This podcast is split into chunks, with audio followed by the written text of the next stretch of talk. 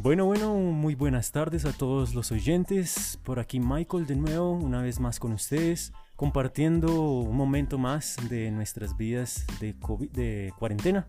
Perdón. y estamos aquí eh, con Lucho. Michael, otra vez por aquí, bueno, eh, otra vez por aquí repitiendo y contentos de estar aquí, pero hoy no estamos solos, hoy estamos con unas compañías muy especiales para nosotros. Hoy, pues bueno, vamos a hablar de algo muy, muy interesante y creo que nuestras compañeras nos van a ayudar con eso. Entonces presentamos también aquí a la mesa a, bueno, presento a mi esposa Alejandra. Hola, buenas tardes a todos. Yo soy Alejandra. Y también tenemos por aquí a la esposa de Lucho. Hola, hola, ¿cómo están todos? Acá presente Diana disfrutando de este espacio para charlar un rato, a ver qué, qué nos depara el destino. Eso, bueno, listo, entonces comenzamos con el tema, al punto. Para los oyentes eh, agradecemos su participación, espero puedan disfrutar este momento de conversación, que la idea siempre, como digo, es recordar informaciones que a veces ya sabemos o aprender algo nuevo también que no sepamos del otro, ¿no? Entonces, bueno, eh, no, que no, no sepamos del otro y la verdad que también nos sirva a nosotros como experiencia de vida. Entonces, hoy vamos a hablar justamente de parejas.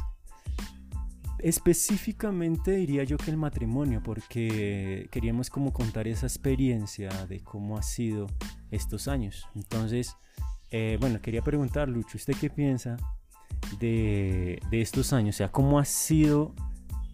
Coménteme primero el primer año. ¿Cómo fue el primer año de matrimonio?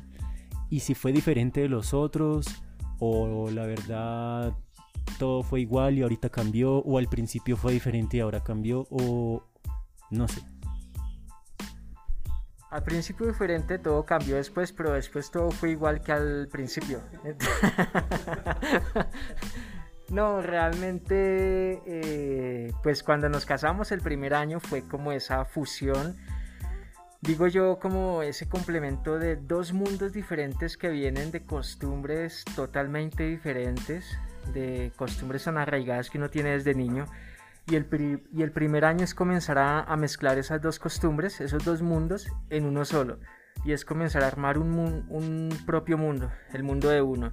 Entonces el primer año es como un año de acople, en donde eh, los gustos, eh, las, costumbres tan marcadas que uno trae de casa, a veces quieren como sobresalir y muchas veces como que toca aprender a bajar la guardia, tanto del uno para el otro. Eh, tuvimos que aprender a bajar la guardia y sí recuerdo que, que antes de casarnos tuvimos varios choques eh, como en cuanto a nuestro temperamento, pero eso nos sirvió mucho, porque ya cuando nos casamos ya todo fue más, más llevadero y al día de hoy ya nos conocemos muy bien. Sí, sí, acá yo, porque bueno, nosotros duramos tres años antes de casarnos de, de tener un noviazgo. Y creo que esa etapa fue especial, fue precisamente como muy necesaria para tres años.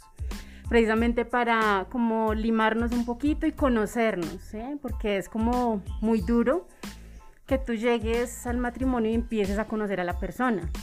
Qué bueno es empezar a conocer a la persona mucho antes, porque eso como que te va a afirmar realmente quiero estar con esa persona, realmente sí la amo, realmente sí me gustaría convivir con ella y no llegar a ese primer año de matrimonio y que sea todo un caos. Para nosotros antes fue como que el primer año de noviazgo el más complicadito en cuanto a la eh, comunicación y esas cosas. Chocábamos mucho, chocábamos mucho por nada.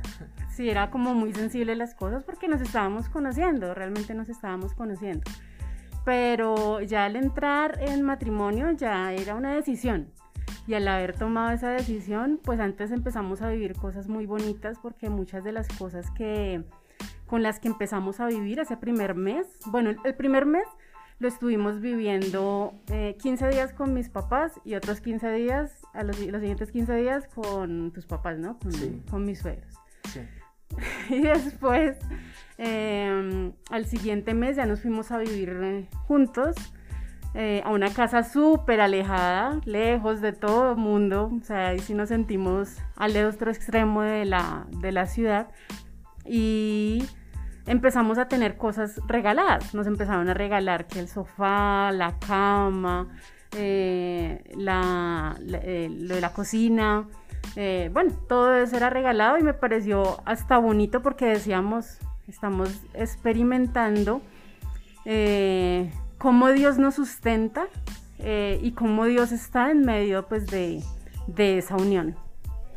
Pero interesante que, o sea, aún, o sea, como que aún siendo difícil, ustedes persistieron, ¿no? Porque hay mucha gente que dice, no, es difícil y pues ya paremos, porque de hecho yo creo que esa es una de las cosas más difíciles, difíciles que pudieron pasar con nosotros, por lo menos para los que conocen de Dios, que quieren que el primer enamorado, el primer novio, sea el del resto de la vida. Entonces uno como que quiere ir a la fija, ¿no? Y eso puede, eso yo creo yo que es como un arma de dos filos, porque puede o ayudarnos a vencer las dificultades o también a amarrarnos a algo que tal vez no nos beneficie. Entonces es algo que eh, eh, por lo menos en nuestras realidades lo comento porque para mí fue un conflicto. Sí, porque uno ve a la persona tan diferente y uno dice, pero ¿será que sí es lo que yo necesito? ¿O será que sí es lo que verdaderamente voy a escoger?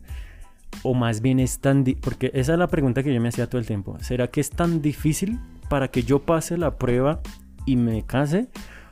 ¿O es tan difícil para que yo deje de existir en eso? Más bien escoja otra cosa, otra persona, cosa.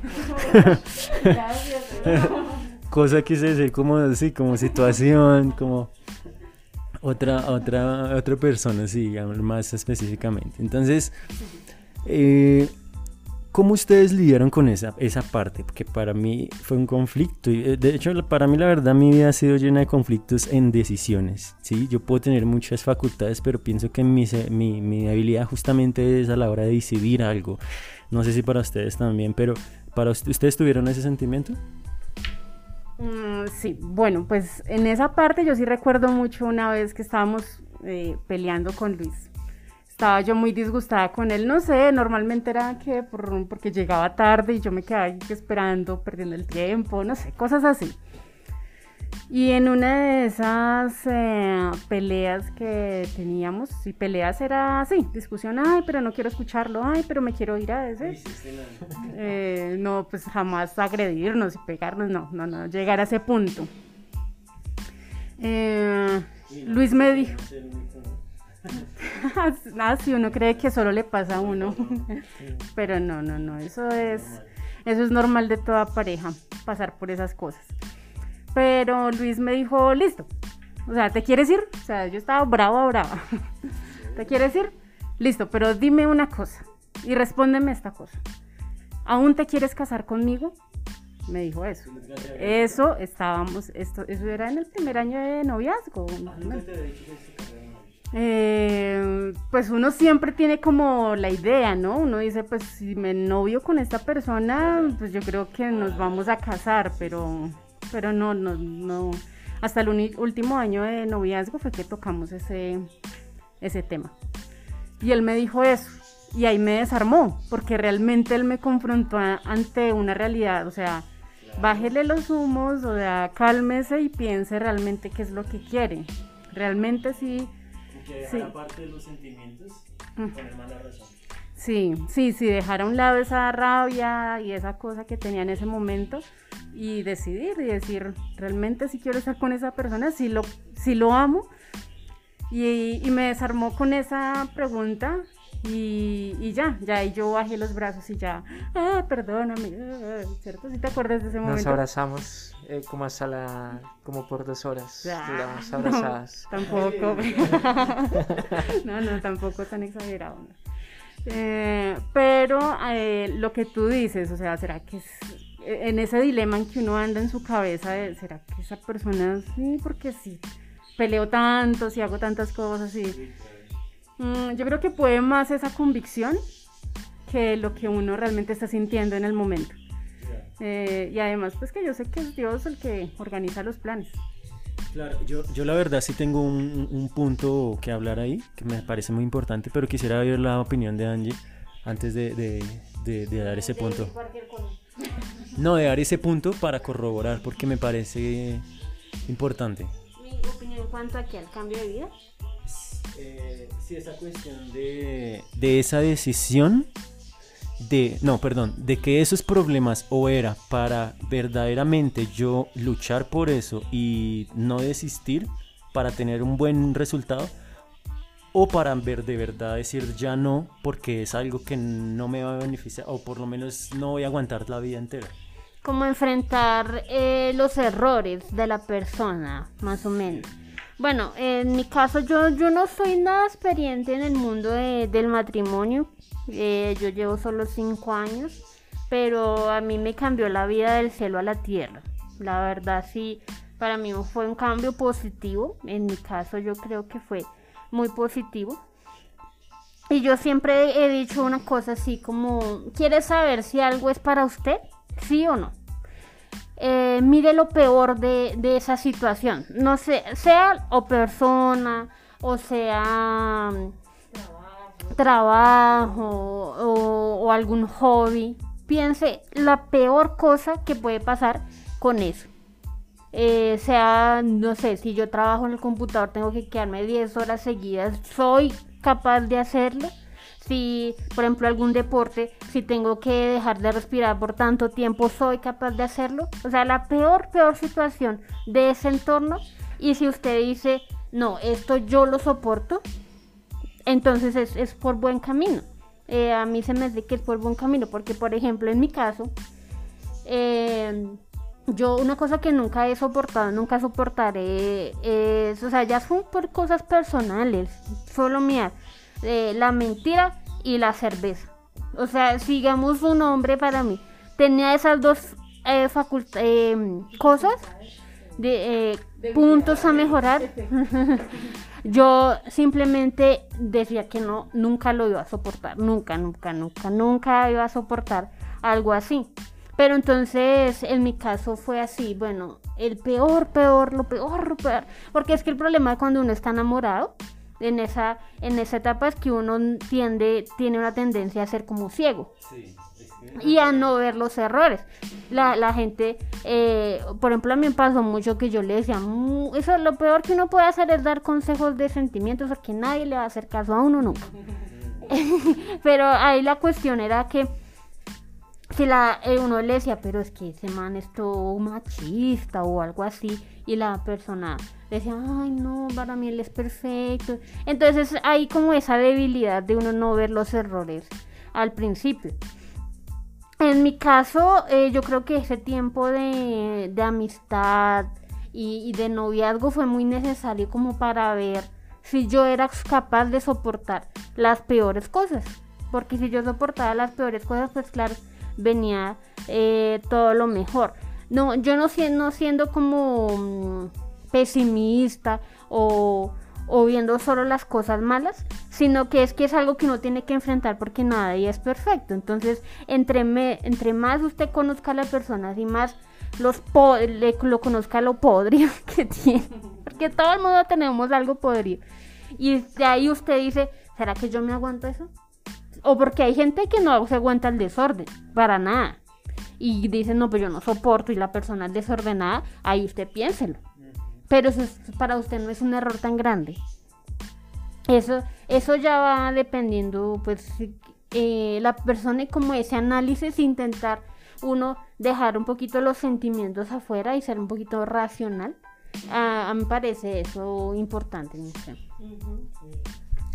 Sí, sí, es verdad. La verdad, eso lo comparto lo mismo porque hemos hablado bastante de eso y, y vemos como gente que ve que la bebida va a ser un problema para esa persona toda la vida, que ve que va a luchar con eso, que ve que va a ser algo que tiene que tratarse, pero que no es simplemente algo que tiene que tratarse, sino algo que podría destruir la relación, los hijos, cualquier cosa, y aún así sigue con ella porque lo quiere y lo ama.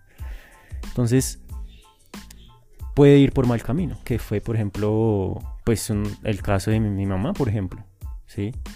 Por aceptar esas cosas, todo salía mal. Y, no va a dar un buen fin. Entonces ahí es donde decimos, pero entonces ¿dónde está el amor? ¿Dónde están las cosas? Y algo que de pronto ya lo puedo direccionar por ese lado es, ¿de amor se puede vivir? ¿Qué opinan? Totalmente. el amor es para siempre. De hecho, creo que todo el mundo gira alrededor del amor. Pero bueno, se puede vivir de amor y también se puede vivir de, de, más cosas. Creo que todo es un complemento. Creo que el amor viene a ser como la base sobre la cual se comienzan a trabajar muchas más áreas como la económica, eh, la cultural, social, ¿sí? Y todo va siendo como un complemento para formar un solo pastel, digamos así, que se llame un buen matrimonio, ¿sí? Pero pues creo que sí, sobre todo va a ser el amor. Pero si la pregunta es, ¿se puede vivir solo de amor? Es como cuando dicen, ¿se puede vivir solo de, abrazos y de besos? Eh, pues si uno es fotógrafo y fotografía brazos, brazos, abrazos y besos, sí. Pero no, creo que, que hay algo más. Creo que es un complemento. O sea, tiene que haber un complemento de responsabilidad. Tiene que haber una misma visión en cuanto a, en cuanto a, a la pareja yo, yo tengo que visionar algo y tengo que, luchar por eso con mi pareja y ella también deberá luchar por eso mismo, para, por eso mismo para llegar a un, a un objetivo más claro. Y, creo que todo pues es un complemento, pero el amor es como una gran, el amor es como una, una gran fuerza, una gran motivación para uno poder emprender nuevos proyectos, porque sí, o sea, solo de amor no se puede vivir pero también uno podría tener eh, muchos proyectos, eh, tal vez económicos, pero si no tiene la fuerza del amor y la motivación, tal vez también se quedaría frenado. Entonces es como el amor y las responsabilidades, como un engranaje que funciona en conjunto, pienso yo. Sí, y que por ejemplo yo recuerdo un, consejo que me dieron y era que el primer año uno como que se desenfoca mucho. Ese era el consejo que me daban a mí me decían, bueno, pues eh, ese primer año ustedes de pronto, o sea, tengan cuidado porque tienden como a dormir más, a comer más, a desjuiciarse más, en fin. Y, y hablando de ese primer año de, casados, a nosotros no nos pasó eso. A nosotros antes como que nos impulsó a empezar a soñar cosas, porque desde que éramos novios empezamos a, a emprender negocios y ya una vez de casados empezamos como a formalizarlos más, como a darles más visión. Entonces eh, eh, ahí no casé yo, ahí no casamos nosotros. Ahí ya como que mm, estábamos en otro grupo. Porque usted se casa y se engorda, era otro que nos decía. Sí, yo decía, no, yo no quiero engordarme. Y yo, ay, Dios santo. Porque si uno los veía calvos, chiquitos, gordos. ay, no, qué percepción tan fea. No, Dios nos guarde. Eh, no, sino antes uno rejuvenecerse, como que uno, eh, como que avanzar. Para nosotros fue un año como de avanzar, a pesar de que no teníamos nada, a pesar de que de verdad eh, empezamos nuestras primeras comidas fue con un fogón de, corriente eléctrico de una sola, un solo fogón, ¿sí? Y entonces ponga a hacer el arroz y quédese ahí media hora ahora póngase a hacer la guapanela, no sé. Y ese era nuestro, como nuestra rutina al principio, pero que al día de hoy uno, se, uno dice, uy, nosotros comíamos solo arroz, lenteja y aguapanela, o sea, de solo eso vivíamos. Pero nosotros en ese tiempo no nos frustrábamos o no llorábamos y decíamos, ¿por qué? No, porque igual le teníamos ese amor como tan recién que, que decíamos, no, no se siente esto duro. Ahorita uno lo diría como, ah, es como complicado como vivíamos antes, pero no, o sea, lo disfrutábamos por ser ese primer año como, eh, como estrenando eso y como con ganas. Bueno, ahí eh, quiero adicionarle eso de, pues como yo les había comentado que a mí me cambió la vida del cielo a la tierra, o sea, yo soy una persona como antes y una persona después. Y, en mi caso, para los que no saben, yo me casé a los 22 años y al mes me fui del país. Y era la más chiquita. Qué loco, Dios mío, ustedes cómo me dan. Entonces yo me pongo a pensar mucho eso. Para muchos de mis hermanos fue un choque así como, como grande, tan chiquitica. De hecho, yo me acuerdo que en el trabajo, como uno eran cristianos, es que uno, uno siempre va a escucharte las dos partes. Eh, en el trabajo me, no me daban dos años de matrimonio. Que decía, uy, pero usted es tan joven, una vida por delante, se va a casar ya. Y a mí no me daban dos años de matrimonio. En otra ocasión, en, la otra contraparte, que bueno, que los cristianos, que ay, no, qué bueno. Pero bueno, ahí está la cuestión de salir del país y todo eso. Entonces fue un choque, yo creería para mi familia muy, muy grande. Y si uno se pone a pensar, yo me pongo a pensar en mis sobrinos, que tengan miedo, que tienen miedo, o sea, que en ese momento tienen la edad que yo tenía. Cuando me casé, yo digo, qué locos, Dios mío, quietos, quietos. no porque a mí me haya pasado, sino por, por, porque por la edad, o sea, porque, porque claro, ya uno los ve con, con ojos de, de, persona un poquito mayor, y entonces uno dice, Dios mío, ¿qué van a hacer? Pero si uno se pone a pensar, ay no, pero de qué van a vivir, imagínense que en otro país, con otro idioma, que les pase algo y que uno no pueda estar cerquita. Si uno se pone a pensar todo eso, yo creería que o pues, en mi caso, no quiere decir usted jovencito que vaya a hacer eso. Pero en mi caso, en mi caso, en mi caso particular, me enseñó a vivir la vida.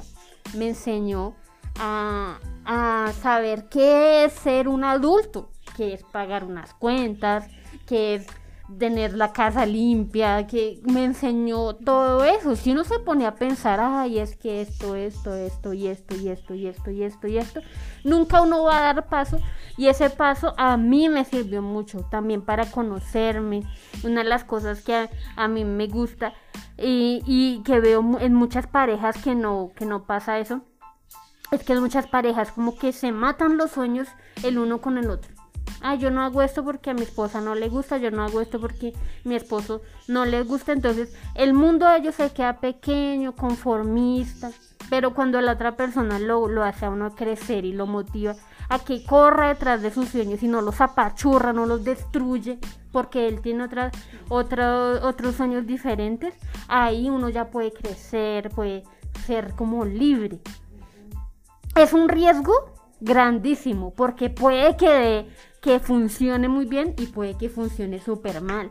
Pero ahí es donde nosotros nos aferramos de la gracia y el favor de Dios que nos acompañó desde el principio y hasta el final y nos va a seguir acompañando porque es un riesgo que de pronto, y lo que yo decía cuando uno está enamorado, que ay, que todo es perfecto, que no sé qué, que sé cuántas, y, los de los que están afuera ahí que se dicen, pero valores, mija, y la vieja, no, pero él es perfecto. Entonces, son cosas que, que digamos, no hay una regla eh, exacta, no hay una fórmula exacta que uno diga, sí, hágale con esta persona y en este momento y en este tiempo. Yo digo que lo fundamental ahí es la comunión con Dios, eh, la oración y que uno tenga como esa flexibilidad de amoldarse al aprendizaje con la otra persona. Sí, de, hecho por allá iba porque eh, de pronto la pregunta inicialmente era si se podía vivir más de ese sentimiento tan fuerte, si ese sentimiento fuerte iba a dominar tanto que podamos soportar las dificultades. Pero cuando hablamos de amor yo creo que hablamos de otra cosa. No estamos hablando simplemente de sentimientos, sino que hablamos de algo en conjunto, porque cuando hablamos de amor hablamos de razón también, ¿no? De hecho, para mí, no sé, dependiendo la definición de amor de cada uno, amar para mí es accionar, actuar, ¿sí? Actuar y dar. Entonces, independiente de si es a uno mismo, si es a algo, a lo que sea, amar es actuar si yo no actúo para favor de esa persona, no estaría amando, independiente de lo que sea el ámbito, ¿no? De sentimiento, razonal, lo que sea.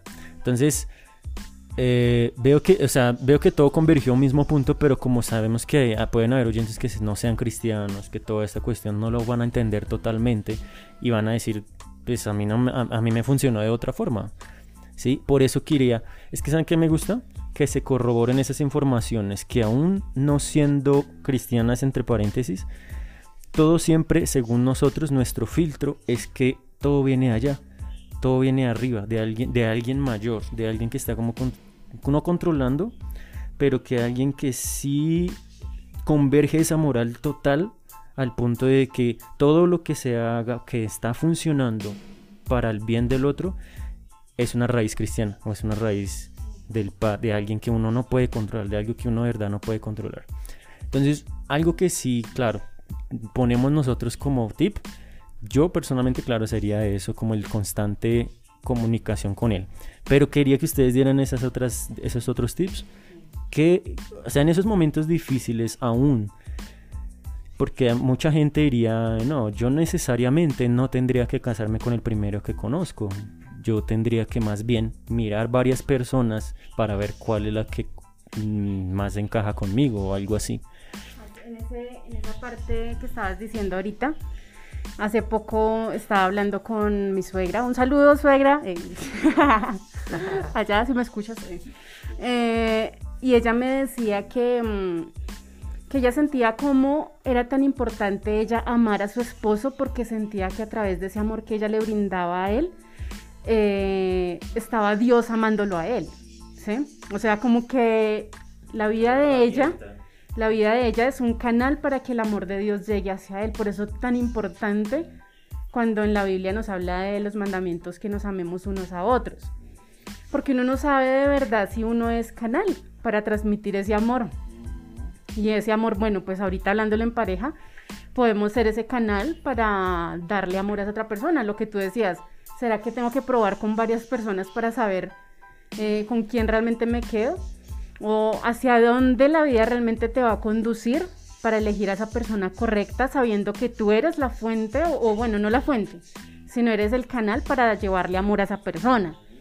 Porque uno busca la conveniencia a veces, ¿no? De que a ver qué tanto me da esa persona, a ver si me ama esa persona. Pero no es, yo creo que no hay que pensarlo de esa forma, sino más bien pensarlo de cuánto la puedo amar, cuánto estoy dispuesto a amar a esa persona. Y ahí es cuando ya uno puede ir como midiendo si realmente es eso o no es. Sí, es verdad, es verdad, eso ayuda muchísimo. La verdad, yo ahorita quisiera poner muchos puntos hipotéticos que la verdad ni tanto porque han pasado, de personas que uno da todo. Yo, ustedes han visto eso. Uno da todo, pero la otra persona no da absolutamente nada. Y ese es otro problema, porque bueno, yo me acuerdo que cuando yo daba una conferencia de hombres en la iglesia donde estaba, yo les decía a los hombres que cuál era el secreto para que la relación durara. Y la mayoría me decía, yo creo que es parte y parte. Es que uno eh, haga su papel lo máximo que pueda y el otro también. Y, entonces él decía, bueno, yo creo que yo tendría que trabajar, pero pues ella también tendría que hacer, por ejemplo, no sé, las cosas de la casa si no está trabajando o algo así. Pero mira que, o sea, si uno lo escucha desde afuera se escucha muy válido y pues claro que sí, o sea, yo de hecho le doy mucho razón. Pero a la vez, Mm, siento que si uno espera, o sea, solamente en la respuesta de la persona se da, da para saber si ella verdaderamente ama o no. Porque cuando la persona dice, sí, pero es por parte y parte, me, como digo, reitero, me parece muy válido, pero solo en esa respuesta demuestra que usted está esperando algo de la otra persona.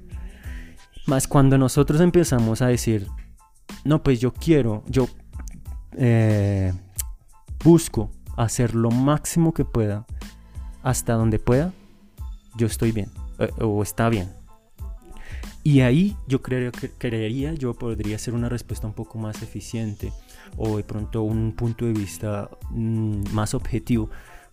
Porque siempre si ustedes se ponen a ver, cuando ayer va a haber algún problema, uno va a poner esa, esa, esa posición también. No, claro, yo también, pero es que ella también. ¿sabes? No, pero yo también, pero es que ella también debería, no sé qué. Y ahí como que el corazón se va conociendo, ¿sabes? Eso yo lo aprendí bien. Eh, una de las cosas que a mí me ayudó mucho antes de casarme fue el, el curso prematrimonial, que el pastor nos dio unos tips súper clavísimos que están dentro de la Biblia para uno, o sea, que uno no tiene que, que deshacerse de eso en ningún momento de la carrera del matrimonio. eh, y él explicaba de Efesios 5 y hablaba de dos, de dos cosas, amor y respeto. Él decía que el hombre fue hecho para amar a la mujer y la mujer fue hecha para respetar al hombre. Eso quiere decir que la mujer no lo tiene que amar, no. La mujer ya tiene ese tip, ese coso, ese chip implantado de amor. Y la mujer sabe, sabe amar, sí, va, va, a tener un amor natural. Pero eh, tiene, tiene que aprender a respetar. Y él eh, decía que, bueno, o sea que el, el hombre no tiene que respetar a la mujer, no, todo lo contrario. El amor requiere respeto. De hecho, dice que, que la ame como Jesús amó la iglesia hasta la muerte. eso es algo muy importante. Pero lo que el pastor nos decía era que, o sea, el, el matrimonio es como un, un equipo. No es una competencia de quién ama mejor y quién respeta mejor o quién le echa los vainazos. Ah, pero si ve que usted no me está respetando. Ah, pero si ve que usted no me está amando, vea que no está cumpliendo la Biblia. No, cuando usted hace específicamente lo que tiene que hacer, ahí es lo que decía Luis como el engranaje. Como que las, las, las cuerditas van, van desarrollándose. Sí, es así, es así. Y creo que de verdad debe ser, si, si las dos partes piensan de esa misma forma, pues vaya, o sea, maravilloso. Si yo estoy dispuesta de verdad a darlo todo, digamos en mi caso, a respetarlo, eh, y Luisa a, mantener ese amor. Eh, o sea, realmente va a haber un buen propósito y cualquier cosa igual vendrán, o sea, de seguro eh, la vida es así vendrán muchas cosas que, que, hará que ah, uno se estanque, que uno como que, mm, ¿será que si, si continúo? ¿Será que si voy a poder avanzar? Vendrán cosas, vendrán cosas, de pronto eh, luchas financieras o, o igual disgustos constantes. Bueno, después de que nosotros en ese primer año de noviazgo eh, como que peleábamos y sí, nos, nos disgustábamos muy seguido, ya en el matrimonio las cosas cambiaron. Ya empezamos a ser amigos y eso es una clave, mantenernos siempre siendo amigos. Eso es lo que nos ha ayudado mucho a nosotros porque seguimos hablándonos y, y como yo le decía en una ocasión a, a Edison, mi hermano, yo le decía que yo no tenía amigos. yo estaba sola. no, pero que mi único amigo era realmente Luis porque con él para mí era suficiente, porque con él podía hablar y, todo. Y yo creo que eso es em, eh, algo que también puede estar manteniendo una buena relación sana, o sea, no llegar, ah, no, pues se casaron y lo típico, ¿no? De que él va adelante y la mujer atrás allá, oiga, espéreme. No, sino que igual sigue habiendo esa, esa bonita amistad.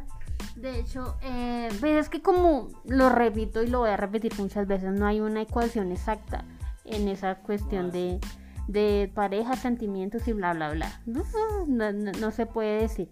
Que yo me acuerdo que había una muchacha que decía, ella no era soltera y nada, y todo eso. Pero la mamá le decía, eh, mija, cásese con alguien igualito a usted lo más parecido a usted, cásese con alguien lo más parecido para que no tengan tantas diferencias, esas diferencias son muy canzonas, pero dentro de mi perspectiva, de la forma en que yo veo las cosas, entre más diferente mejor. porque, porque ya ahí sí sería como un complemento, o sea, como lo que a mí me falta, esa persona lo tiene y ahí somos un equipo. Y una de las cosas que uno tiene que tener muy en cuenta es que la gente es diferente de uno. Una, las personas no piensan igual. Si yo digo no tengo nada, pero por dentro tengo todo, para, para mi esposo, él va a pensar que yo no tengo nada porque porque si él dice que no tiene nada, pues no tiene nada. Pero no, yo soy diferente. Si yo digo que yo no tengo nada es porque lo tengo todo. Entonces, esa, esa cuestión de entender que la gente, las personas son diferentes, pero que con eso yo puedo crecer y hacer de mi mundo un mundo más grande, un mundo, o sea, que, que eso haga de mí una mejor persona, a mí me parece algo válido. Y claro, hay gente que quiera, no, solo igualito, igualito a mí para que no tener problemas, evitar problemas. Y claro, eso sería como una, una, una señal para huir a los problemas. Y uno no puede huirle a los problemas, uno tiene que enfrentarlos para poder superarlos y crecer. Claro. Algo que me. Un, un consejo que me dio Lucho, me acuerdo mucho. Porque yo me acuerdo que, que esos consejos uno no los escucha. O sea, uno escucha mucho consejo por ahí, pero al que uno le pone cuidado es como a las personas que uno aprecia. Y yo me acuerdo que él decía que uno de los consejos era que no se lo tome tan en serio. Yo no sé si lo... No me dio tanto énfasis en ese. En ese en- de hecho me dijo otro que es el de la comunicación, que es otro que quería hablar ahorita, que es el de... La comunicación es súper importante, Diana también ha dicho. Pero otro que era no se lo tome tan en serio. Y, y quería tocar ese punto porque, como así? En ese momento dije, bueno, o sea, bueno. Cuando empezamos a pasar dificultades con Angie, algunos problemitas, cositas, pero ya no era por, por falta de, por ejemplo, negligencia de cada uno, por parte y parte no, sino al contrario, era porque los dos queríamos ser tan responsables que nos estábamos estresando, ¿sabes? Y yo, por lo menos, era, yo era muy así, era, por ejemplo, cuando nos íbamos a acostar, eso fue uno de los primeros problemitas, eh, no hable con el celular, eh, no esté con el celular, o sea, no duerma con el celular, me incomodaba mucho eso. Yo le decía, no, y no, y era un estrés porque ella no puede dormirse sin estar viendo el celular, ella tiene que dormirse viendo el celular. Y son cositas que, detalles que cada uno entre pareja mirará que se le incomoda o no, pero era una de las cosas que a mí me incomodaba. Y me empecé a meter como esa video en la cabeza que yo soy el esposo ahora y que yo soy, y que, sea, que las cosas tienen que andar más o menos como yo diga, porque es que más o menos es así, porque es que yo soy el que lidera y si no es así, después va a haber problemas porque no sé qué y si sé cuándo. En parte, pongámosle que sí, porque yo tengo que liderar de alguna forma, pero a la vez me hizo tomarme las cosas tan en serio que ya me estaba volviendo autoritario. No volviendo, la verdad, fueron muy poquísimas razones. Creo que Angie no tiene eh, queja de, de autoritarismo. No sé, fue porque no, creo que no lo he sido. Solo que yo sí me empecé a sentir así, eh, entre mí en, en bobaditas que de pronto hasta a ella ni le, ni le afectaban, pero para mí sí. Y eso entre otros ejemplos, pero podríamos estar hablando aquí de detalles porque se me hace que a veces en esos detalles es que se encuentran muchas respuestas y que mucha gente quisiera saber. A veces uno habla tan generalizado, ¿no? Que, un, que la gente es que se vuelve superficial los consejos. ¿Tú a qué te referías con ese consejo? ¿A qué se, se refería algo con eso? No, ni idea. Que no coja tan en serio las cosas. Ah, bueno, no, realmente, pues eh, trato de acordarme. Pero eso de que no se lo tome tan en serio, lo que quise decir fue... no, lo que, lo que se trata de decir ahí es que muchas veces creo que uno convierte lo sencillo en complicado. O sea, muchas veces uno complica lo sencillo.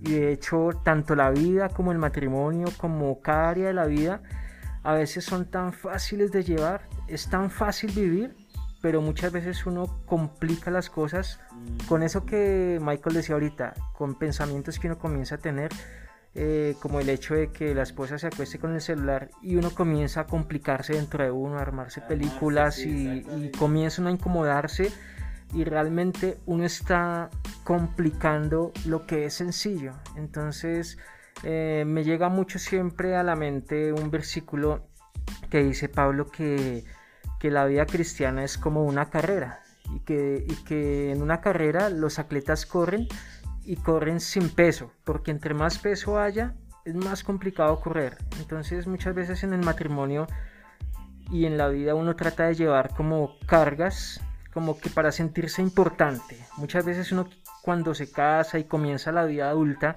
uno quiere sentirse importante, quiere sentirse ya adulto, quiere sentirse como serio, ¿sí? Y a mí yo siempre luché con eso, por, por, mi, por mi, de hecho hasta ahorita, hasta este momento, porque, porque siempre me han vendido la idea de que ser adulto es ser alguien muy serio, ¿sí? Ser alguien que, que en una reunión no hace un chiste, no hace bobadas, y de hecho a mí se me dan mucho las bobadas y eso.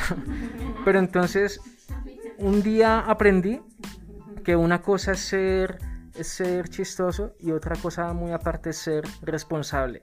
Entonces aprendí que hay gente que es muy seria, que, que aparente es muy seria y todo eso, pero es irresponsable porque se gastan lo de la quincena en cerveza, porque no valoran a su mujer, a su esposa, porque no les dedican tiempo de calidad a sus hijos y aunque parecen ser personas autoritarias y serias, no son responsables. Entonces yo elegí y entendí que yo debía ser responsable, responsable y tener prioridades y que eso no podía afectar mi, mi forma de ser, mi temperamento, pues que a veces soy jocoso o, con algo de humor, sí, no sé.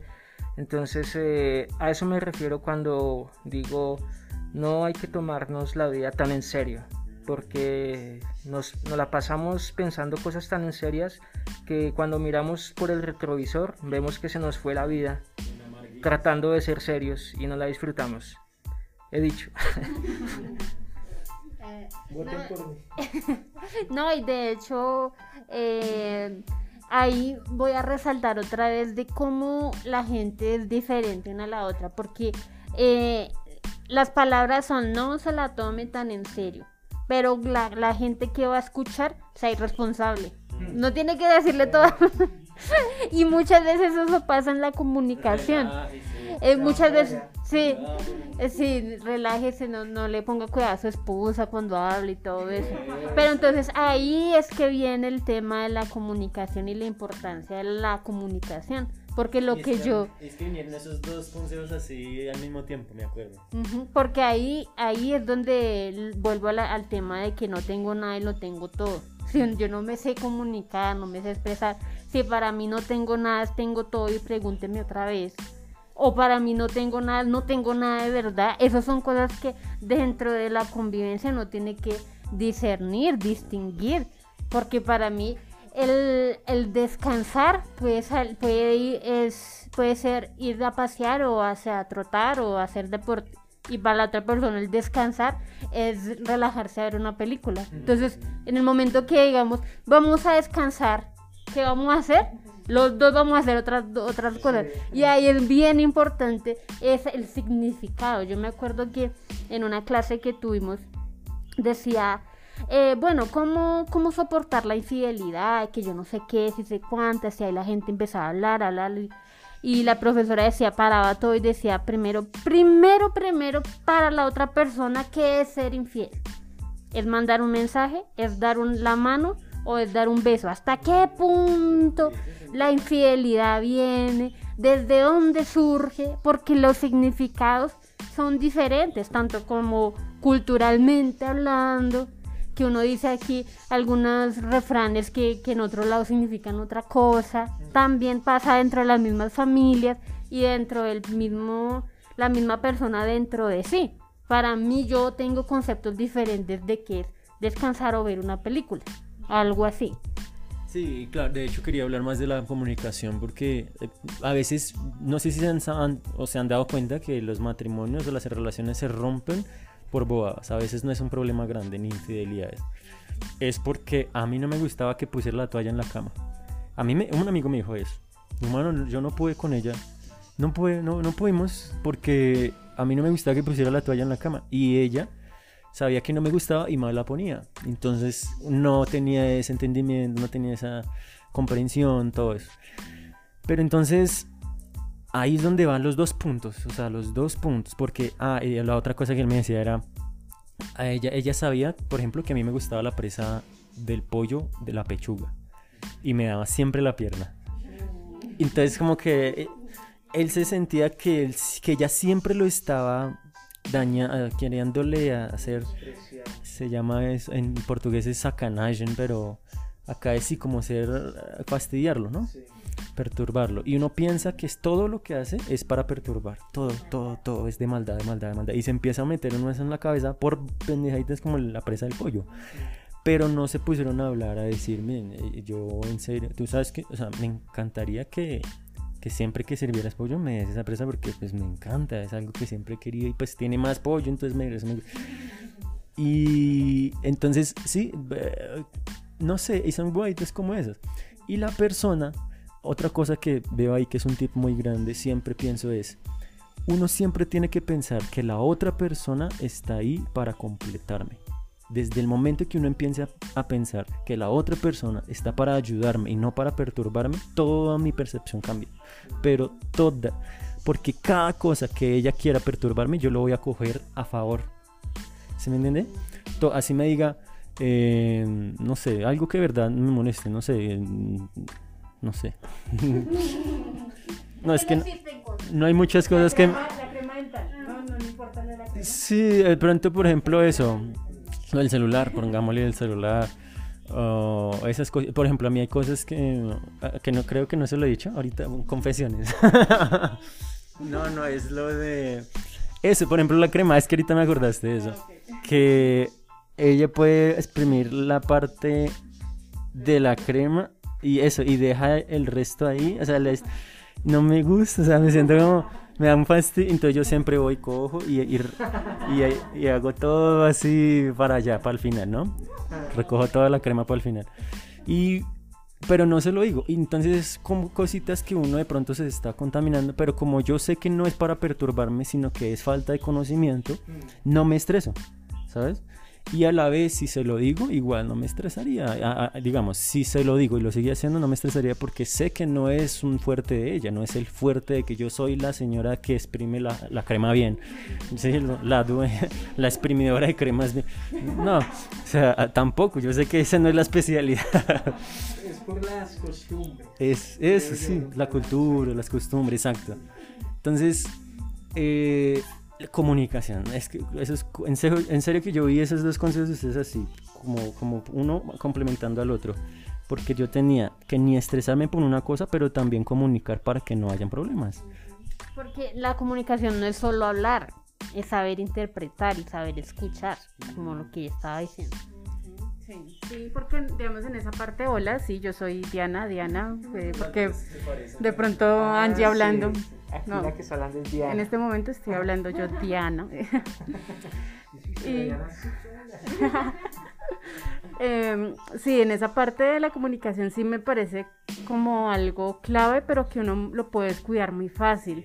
Porque, bueno, digamos en el caso así, con lo, del año pasado, con mi mamá y todo eso, eh, habían episodios, ¿sí? Así como malucos en mi vida, que la solución era expresárselo a Luis. Era poder desahogarme y decirle y contarle. Y de pronto él no, no me decía mucho, eh, pero con solo un acto, con una sola palabra o con solo escucharme, me era suficiente. Entonces lo que dice Angie, la comunicación no es simplemente hablar, hablar y hablar, ya, sino saber cómo interpretar, saber escuchar e interesarse por, lo, por la otra persona, ¿no? Porque suele, suele pasar que uno como mujer habla mucho y que el hombre está distraído y uno, pero si me estás poniendo cuidado, ah, ah, sí, sí, sí, claro, sí, o sea, suele ocurrir, pero eh, para uno sí es importante, de verdad, estarlo diciendo, como no callarse las cosas, por ejemplo, eso, Michael, ¿por qué no le dijiste a Angie antes lo de la crema? Es importante comunicarse. y, y sí, si uno le deja acumular, o sea, si ya de verdad, como tú dices, la- una relación se puede dañar por cosas tan, tan sencillas de haber podido saberlas llevar, pero eh, que siempre tiene que estar el amor ahí, eh, la paciencia, bueno, son muchos factores, muchas cosas, pero que no es una tarea ardua, difícil de llevar cuando tu motivación siempre es pues dar lo mejor de ti. Cuando la otra persona igual también lo recibe de esa misma forma, pues así mismo eh, lo va a poder responder, en fin. Pero sí es bueno, el- yo creo que esa parte la que nos ha ayudado también con Luis, en lo que yo decía ahorita en la amistad, de saber que nosotros nos conocimos fue hablando y hablábamos mucho y hablábamos horas y horas y horas y horas. eh, y no, te- no debemos dejar de hacerlo, porque tenemos mucho más por, por hablar, ¿cierto? Sí, eh, quiero también eh, confirmar algo, que es que lo de la crema es como algo de familia. Por- quiero confesar eso porque, porque tenemos el mismo problema con la crema. Yo siempre trato de que esté así, o sea, en orden, que vaya de acuerdo a cómo sale. Y cuando vuelvo de la cocina a algún lado, la crema está apachurrada. pero, pero no, creo que sí, parte de la, de lo, para que funcione una buena relación o como nos, nos ha funcionado a nosotros es que desde el principio eh, siempre hablamos, siempre hablamos mucho y siempre nos supimos escuchar. Porque algo que, que para mí era como vital y que era como mi interrogante de quién será mi esposa, porque pues uno veía y veía y uno pues solamente físicamente no se podía solamente saber, solamente por ahí. Entonces, algo que me pasaba a mí era que uno estaba hablando con una muchacha y uno le iba a contar algo y lo interrumpían y no lo escuchaban y, y ya como que no, entonces eh, eso era algo que no, que no iba conmigo. Y lo otro era que le gustaran los perros, era una, como una señal mía. Pero algo que me impactó mucho con Diana, además de que era muy bonita y es muy bonita aún, y, siempre seguirá siendo muy bonita, es que... Pero algo que me impactó además de su belleza fue que cuando hablábamos me escuchaba y que después yo la escuchaba a ella, entonces era una charla muy amena. Y siempre me recuerdo que caminábamos mucho.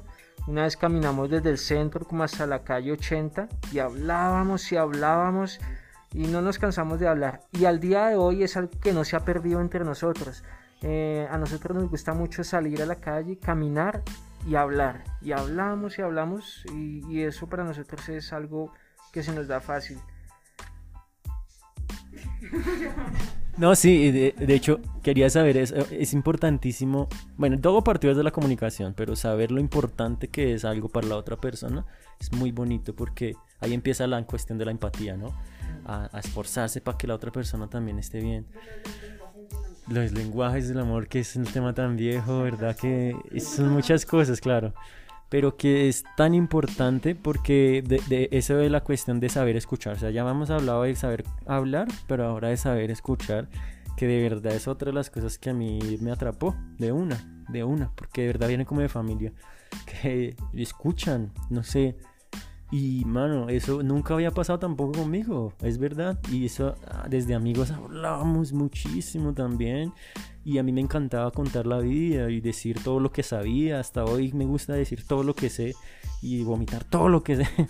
Entonces, que alguien esté ahí y que sepa valorar eso, creo que es un punto muy grande, muy, muy a favor porque hay mucha gente que no le gusta y en serio que hay muchísimos problemas. Eso creo que fue heredado de mi mamá. Ah, yo creo, sí, yo creo que sí. Estoy pensando eso también. Estoy pensando eso también. Sí, es verdad, estoy pensando. Y la verdad se presta para muchas cosas eso, para muchas cosas bonitas. Porque pueden salir tantos proyectos o cosas, ¿saben? De ahí, que cuando no se escucha se queda como cortada la, cosa, la cosa. Quedó como cortado el proyecto o la idea o cualquier cosa, ¿no? Entonces, bueno, eh, eh, no sé, quisiera hablar de otra cosa. Eh, pero no sé si en otro. ¿Cuánto vamos? 53 minutos. ¿En serio? Mucho tiempo. Creo que pasaron 10 minutos.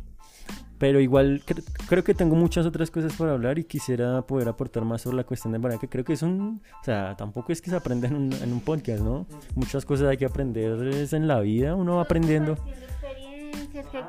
si tienen curiosidad ve ahí. Exacto. Entonces, bueno, eh, por lo menos ya, ya, ya es un podcast. No sé, no sé si tienen algo más para hablar, si quiere compartir algo más, pero igual, si quiere por el momento, sí. ¿Vale? Pero entonces, bueno, agradezco a todos la participación. Em, creo que fue muy importante haber hablado eso. Y uno se va, uno le va echando leñita al fuego, así, de esa forma. Tanto comunicándolo, tanto expresándose, tanto recordando esas cosas. Creo que siempre es bonito recordar los inicios, de dónde hemos salido, todo eso, como las experiencias que hemos tenido.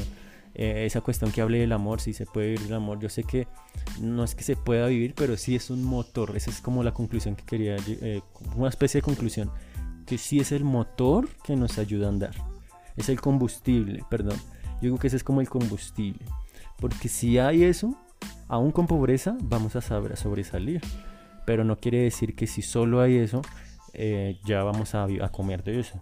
O sea, ese complemento que usted dice es importantísimo verlo, porque hay gente que no es cristiana, pero es muy trabajador, es muy responsable y hace todo. Pero me gusta lo que digo, corroborar gente que no es cristiana, pero que hace cosas que Jesús mandó, que Dios mandó. Me gusta mucho por eso leer la palabra, porque para qué voy a, experimentar con otras cosas y ya está ahí. ¿Saben? Como que ya está todo el manual ahí. Entonces los, los eh, motivo a que y los convido para que puedan eh, leer más sobre eso y vamos a estar trayendo más tips, más charlas. De pronto mm, creo que se puede abrir a campo a muchas otras conversaciones. Entonces, bueno, muchísimas gracias a todos. Gracias por la invitación. Espero que nos conozcamos y aprendamos siempre a, moldearnos a aprender. Aprendemos, aprendamos a aprender. Es importantísimo aprender, aprender. Muchas gracias por esta invitación, por este tiempo de charla y no, acá seguimos de verdad nutriéndonos con, con buena vibra. Y bueno, de verdad que es un gusto y ha sido un gran gusto haber estado con ustedes. Pues yo sé que están de pronto haciendo oficio, van en un bus o están quietos, pero bueno, esperamos que si han llegado hasta el final de este podcast, eh, ha sido porque les ha gustado y bueno, esperamos seguir compartiendo más episodios y recuerden que el amor es para siempre. Eh, si llegaste al final del episodio, comenta los Kobe amigos por siempre. Ay, no. Bueno, bueno, comparte y comenta y hasta luego. Dios los bendiga. Un abrazo. Chao. Chao.